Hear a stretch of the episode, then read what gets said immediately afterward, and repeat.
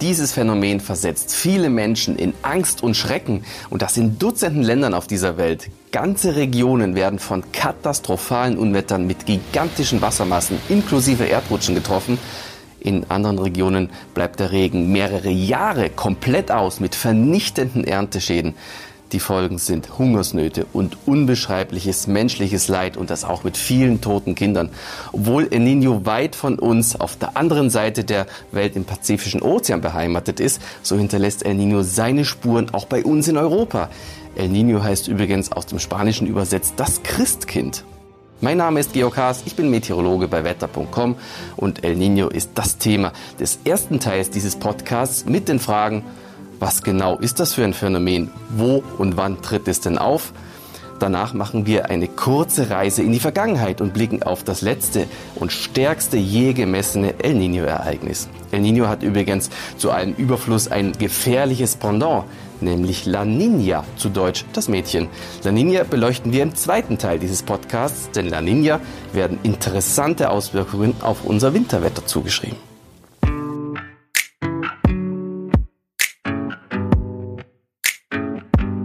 An dieser Stelle freue ich mich riesig, heute mit Hartmut Mühlbauer einen klasse Kollegen und klasse Fachmann zu Gast zu haben, der sich schon lange mit diesem spannenden Phänomen, nämlich El Nino, beschäftigt. Hallo Hartmut. Hallo Georg. Ich habe ein ganzes Fragenpaket heute für dich vorbereitet und meine erste Frage an dich zu El Nino ist, was ist das eigentlich für ein Phänomen? Der Name, das hast du ja schon erwähnt, Georg, das Christkind, der stammt von peruanischen Fischern. Die haben unter diesem Phänomen zu leiden und die Wissenschaft, die nennt dieses Phänomen ENSO, das heißt El Niño Southern Oscillation. Wir haben es also mit einem Klimaphänomen im südlichen Pazifik zu tun. Das klingt jetzt erstmal ziemlich weit weg, aber wir werden schon sehen. Das Phänomen ist wie ein riesiger Krake und hat weltweite Auswirkungen. Die riesige Krake, das ist ein schönes Bild, also das gefällt mir jetzt wirklich. Wo und wie entsteht die Riesenkrake El Niño? Naja, gleich mal vorneweg, El Nino ist nicht so ganz einfach zu erklären. Das Ganze ist schon ziemlich komplex. Also begeben wir uns gedanklich mal auf eine Reise ziemlich weit weg, nämlich in den Pazifik, die größte Wassermasse der Erde und hier in den südlichen Pazifik, also das Gebiet zwischen Südamerika, Australien und Indonesien. Hier findet El Nino statt. Jetzt sprechen wir zunächst mal über den Normalzustand, was im Pazifik also üblicherweise so los ist. Ja, und das im Ozean in der Tat viel los, mehr als man möglicherweise auf den ersten Blick wahrnimmt. Denn die Temperaturunterschiede zwischen Pol und Äquator sind nicht nur der Motor für die Strömungen in der Atmosphäre.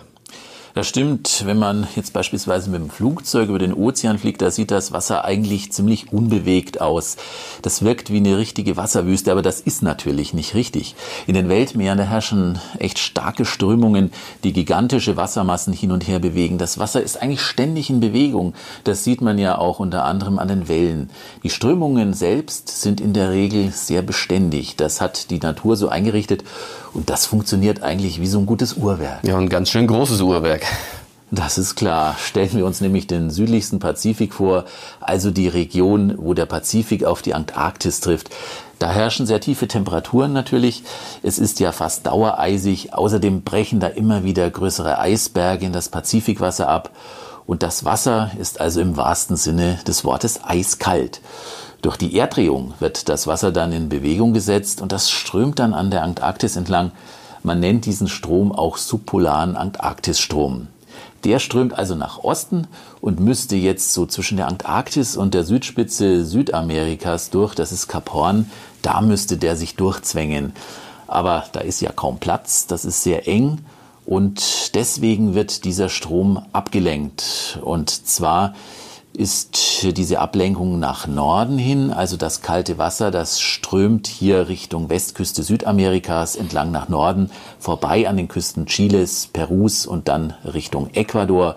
Und dieser kalte Strom, der heißt mittlerweile Humboldt-Strom, das ist benannt nach dem deutschen Naturforscher Alexander von Humboldt. Dieser Humboldt-Strom, der erreicht bei Ecuador den tropischen Äquator. Was ich an dieser Stelle übrigens beeindruckend finde, sind ja diese riesigen Distanzen, die hier von diesen gewaltigen Wassermassen überwunden werden. Die Meeresströmungen von der Antarktis über Umwege bis zum Äquator sind ja nur ein kleiner Teil der Weltreise des ozeanischen Wassers. Das stimmt. Das Wasser wird jetzt am Äquator wieder umgelenkt und fließt nun am Äquator entlang nach Westen, also weiter Richtung Indonesien und Australien. Und jetzt hat es auch einen neuen Namen, südlicher Äquatorialstrom. Da es aber in den Tropen sehr warm ist, hier scheint ja die Sonne praktisch senkrecht aufs Wasser, da erwärmt sich das Wasser jetzt auch immer mehr und vor Australien, da wird es wieder abgelenkt und fließt an Australien und Neuseeland vorbei nach Süden. Dann erreicht es wieder die Antarktis und wird erneut umgelenkt. Und jetzt schließt sich eben diese Kreisbewegung des Wassers im südlichen Pazifik. Das Wasser hat 35.000 Kilometer zurückgelegt und es hat mehrere Namen bekommen. Und jetzt geht wieder alles von vorne los. Ein riesiger Kreislauf. Das Wasser ist übrigens ein klasse Wärmespeicher und daher leisten die großräumigen Meeresströmungen etwa ein Drittel des gesamten weltweiten Wärmetransportes von den Tropen in die polaren Regionen. Die anderen etwa zwei Drittel des Süd-Nord-Energieaustausches erledigt die Atmosphäre. Ozean und Atmosphäre transportieren also gemeinsam riesige Energiemengen und beeinflussen sich dabei auch gegenseitig. Neben den Meeresströmungen kommt somit auch dem Wind bei El Nino eine entscheidende Schlüsselrolle zu, Hartmut. Genau, und wir springen jetzt quasi aus dem Wasser in die Luft. Im südlichen Pazifik, da weht ein beständiger Südostwind, der Südostpassat. Der treibt das Wasser an und führt das ursprünglich kalte Wasser von der Küste Ecuadors weg. Dabei wird es, wie gesagt, eben erwärmt. Und es kann sich lange erwärmen, denn der Weg am Äquator entlang, das sind alleine mal locker 14.000 Kilometer. Erwärmt sich das Wasser aber, dann verdunstet davon auch mehr. Also das Wasser geht vom flüssigen in den gasförmigen Zustand über. Die Luft wird feuchter, die Feuchtigkeit steigt auf in der Atmosphäre und es kommt dann letztlich zu einem Luftdruckabfall. Es entsteht ein Tief. Und das passiert vor der Küste Indonesiens und Australiens. Wie bei einem Tief häufig, so üblich, da regnet es auch hier oft. Zum Ausgleich dagegen, und die Natur ist ja immer auf Ausgleich bedacht, da steigt der Luftdruck auf der anderen Seite des Pazifiks, also vor Peru. Hier entsteht ein Dauerhoch und es regnet fast nie, aber nur fast. Das werden wir noch sehen. Diesen Mechanismus hat als erstes der englische Wetterforscher Gilbert Walker beschrieben.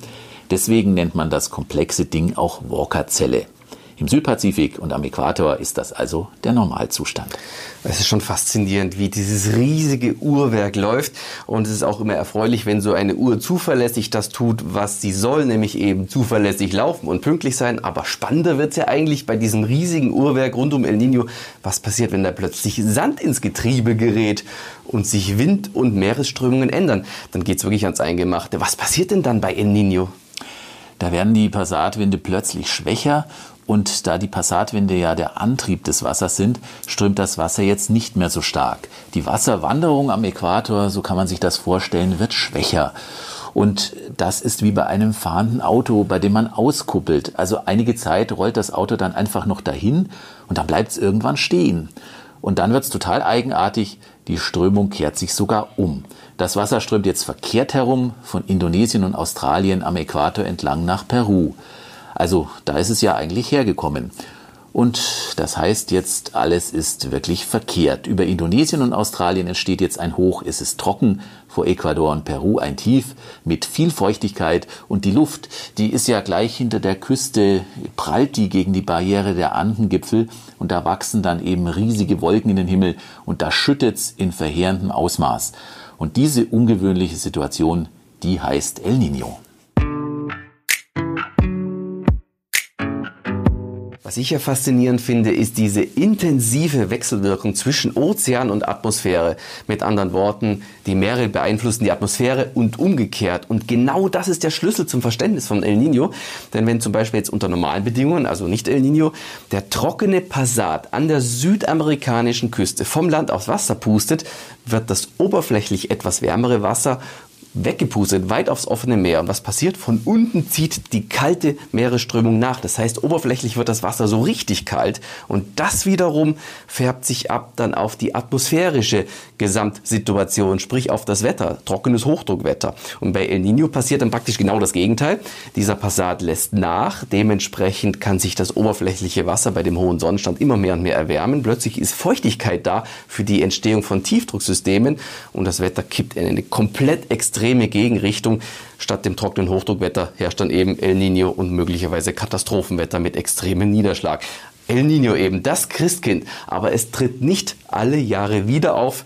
Wie oft, Hartmut, kommt denn El Nino vor? Das tritt alle drei bis fünf Jahre auf, aber richtig gut dokumentiert ist es erst seit den 1990er Jahren, denn dazu gibt's dann lückenlose Messwerte.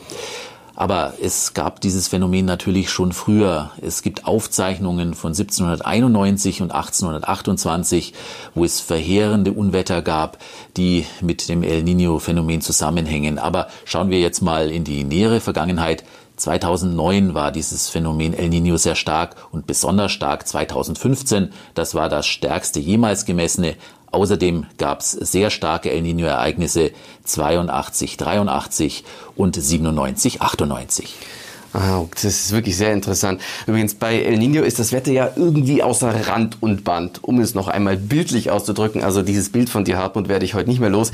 Die Arme der Riesenkrake El Nino reichen auf diesem Planeten weit und die Auswirkungen sind vielfältig und leider zum Teil auch verheerend. Das stimmt, denn wie wir gehört haben, betrifft El Nino ja einen großen Teil der Erdoberfläche und da stellt sich die Zirkulation komplett um. Das passiert nicht nur im Pazifischen Ozean, sondern auch in schwächerer Form im Südatlantik und auch im Indischen Ozean. Das heißt eigentlich, das Wetter spielt in vielen Regionen der Erde total verrückt und verhält sich gegensätzlich zum normalen Wettergeschehen.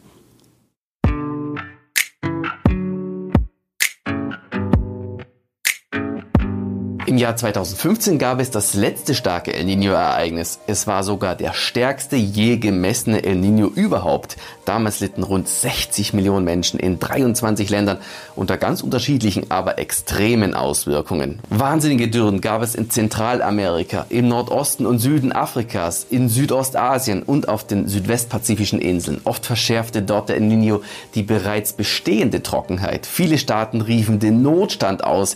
Die Dürre bedeutete in vielen vielen Ländern einen dramatischen, teils kompletten Ernteausfall. Die Folge war Hunger. Besonders hart traf es damals mal wieder Äthiopien und Somalia. Allein in Äthiopien waren über 10 Millionen Menschen akut vom Hunger bedroht und mehr als 2 Millionen Kinder waren unterernährt. Darüber hinaus entzündeten sich durch die Dürre gigantische Waldbrände Davon war vor allem Südostasien betroffen, speziell Indonesien mit gewaltigen Rauchschwaden durch die Brände. Ganze Existenzen wurden vernichtet. In Kanada brannten viele Wälder. Und nach dem milden, trockenen und schneearmen Winter, also war praktisch das gesamte Unterholz wie Zunder und brannte eben unglaublich viel nieder. Aber das sind jetzt hier alles trockene Fakten. Man muss immer sich veranschaulichen, was für ein dramatisches menschliches Leid dahinter steht. 60 Millionen hungernde Menschen oder betroffene Menschen durch diese Extremwettererscheinung da steht ja jedes Mal auch ein Einzelschicksal dahinter. El Nino sorgt übrigens nicht nur für Trockenheit, sondern eben auch für enorme Regenmassen und Erdrutsche, zum Beispiel in Südamerika. Deutlich zu nass war es zum Beispiel auch im Süden der USA durch das warme Wasser in der Umgebung des El Nino. 2015, 2016, also dieses enorme El Nino-Ereignis wirkte sich vor allem auch auf die Entwicklung von Stürmen über den Pazifischen Ozean aus. Über den Nordostpazifik bildeten sich in diesem Jahr praktisch mehr tropische Stürme als normal, nämlich 27 statt normalerweise 17. Also das wäre der Durchschnitt. Davon erreichten ganze 17 Hurricane-Stärke. Normal sind es eher neun. Also die Hurricane-Saison war im Pazifik extrem, ganz anders im Nordatlantik. Da war alles einigermaßen normal, weit genug entfernt von dem El Niño-Phänomen. Für Europa waren die Folgen des El Niño-Ereignisses eher gering, aber die Riesenkrake El Niño hat noch eine respektable Schwester, nämlich La Niña. La Niña wird eher Einfluss auf unser Wetter in Deutschland zugeschrieben und daher beleuchten wir jetzt im zweiten Block, was es mit La Niña auf sich hat.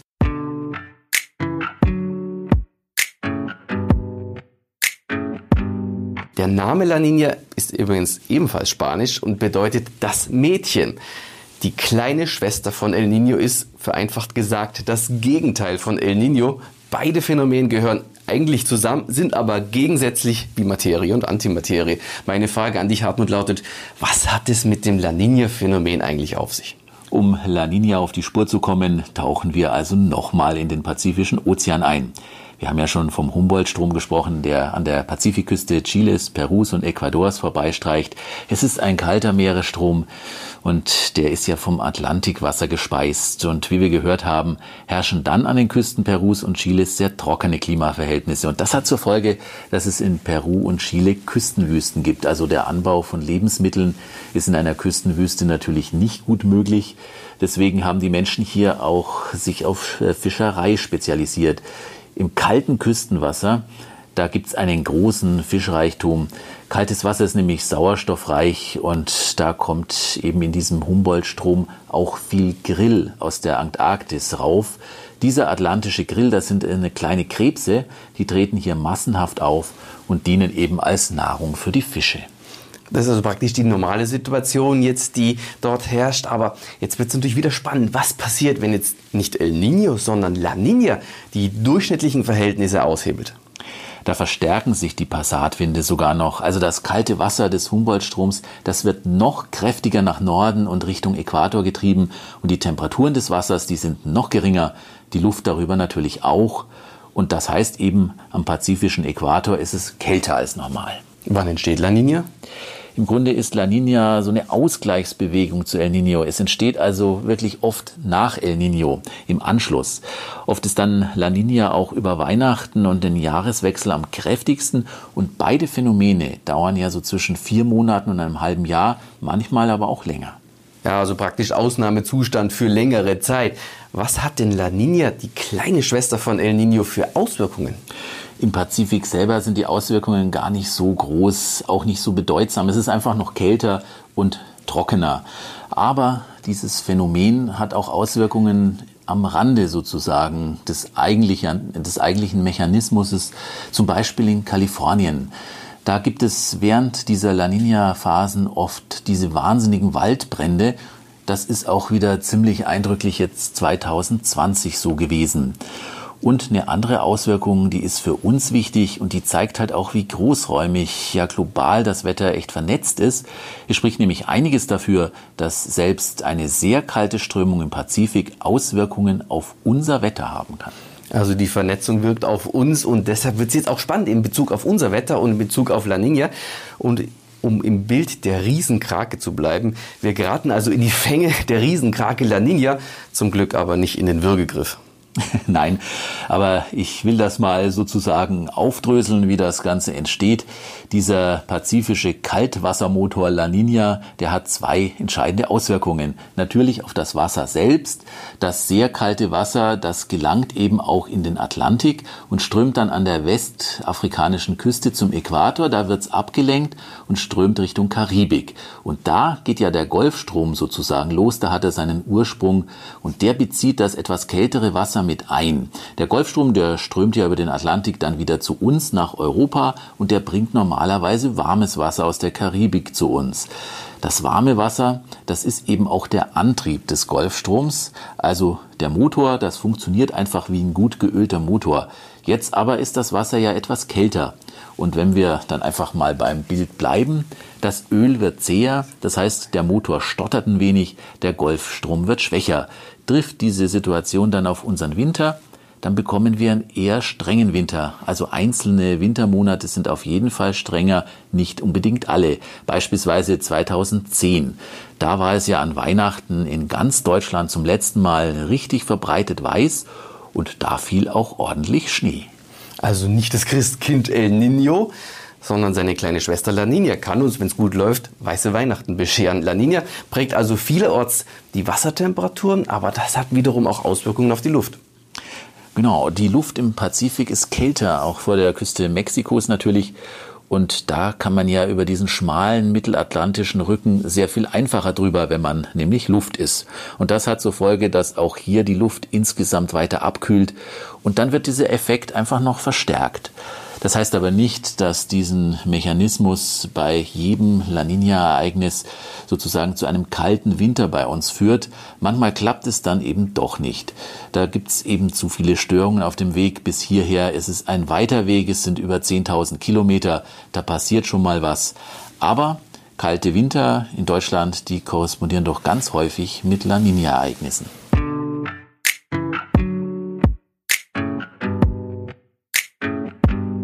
Zusammengefasst lässt sich also sagen, dass La Nina und El Nino weite Teile unseres Planeten meteorologisch beeinflussen, zum Teil mit ganz schön üblen Auswirkungen. Apropos übel, die Frage an dich, Hartmut, wie wirkt sich eigentlich der globale Klimawandel auf El Nino und La Nina aus? Gibt es da Tendenzen angesichts der komplexen Wechselwirkung zwischen Ozean und Atmosphäre? Ist das wahrscheinlich keine so simple Fragestellung, oder? Puh, das ist eine wirklich sehr schwere Frage. Also beobachtet hat man, dass die El Nino-Ereignisse in den Jahren zwischen 1970 und 2000 zugenommen haben, aber eben nicht unbedingt stärker wurden.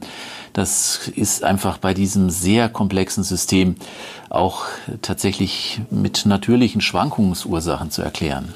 Da hat die Wissenschaft ja noch viele interessante Forschungsgebiete aufzuarbeiten, aber Hartmut, ein paar Ergebnisse gibt's ja schon. Naja, klar. Also ein interessantes Forschungsgebiet ist zum Beispiel das Abschmelzen und Abbrechen der antarktischen Eisberge. 2017 brach beispielsweise der Eisberg A68 ab. Das ist aber kein niedlicher Cocktail-Eiswürfel. A68 ist doppelt so groß wie das Saarland, also etwa 180 Kilometer lang und 50 Kilometer breit und zudem 200 Meter dick. Boah, ganz schön sperrig, das Ding. Das stimmt wohl. Und durch den Klimawandel verringert sich also das antarktische Eis, das wissen wir ja. Und das heißt zunächst mal, dass der subpolare Antarktisstrom stärker werden könnte. Das heißt also, theoretisch könnte es mehr La Nina-Ereignisse geben. Beobachtet hat man das aber leider eben noch nicht. Aber da steckt eben die Forschung auch echt noch in den Kinderschuhen. Hartmut, in unserer Vorbesprechung hast du mir ganz kurz erzählt, dass es aus dem Jahr 2018 interessante wissenschaftliche Ergebnisse gibt. Ja, das ist eine Studie von CIRO. Commonwealth Scientific and Industrial Research Organization. Ist schon mal schwer zu sagen. Diese hat den Sitz in Australien und da hat ein Forscherteam um Wen Yukai in 34 Klimamodellen simuliert, wie eine ungebremste Erwärmung der Erde, wie sie ja derzeit eben stattfindet, Auswirkungen auf das El Niño-Ereignis hat. Und 88 Prozent der Modelle die sagten verstärkte Schwankungen in den El Nino-Gebieten voraus. Also das heißt, es gibt schon eine hohe Wahrscheinlichkeit, dass sich El Nino und die katastrophalen Folgen, die da einhergehen, im Zuge der Klimaerwärmung eben verstärkt. Das hätte dann weltweit einfach auch wesentlich mehr Wetterextreme zur Folge. Und ich finde echt, dass das ein ziemlich beunruhigendes Forschungsergebnis ist. Wer sich dafür interessiert, der kann das in der Zeitschrift Nature nachlesen. Ja, danke Hartmut. Also El Nino, La Nina und der Klimawandel, alles zusammen. Sehr, sehr spannende Wetter- und eben auch Klimathemen. Hab mich sehr gefreut, Hartmut, dich heute hier im Interview zu haben. Danke, und, ebenso. und nun wünsche ich allseits eine gute und gesunde Zeit.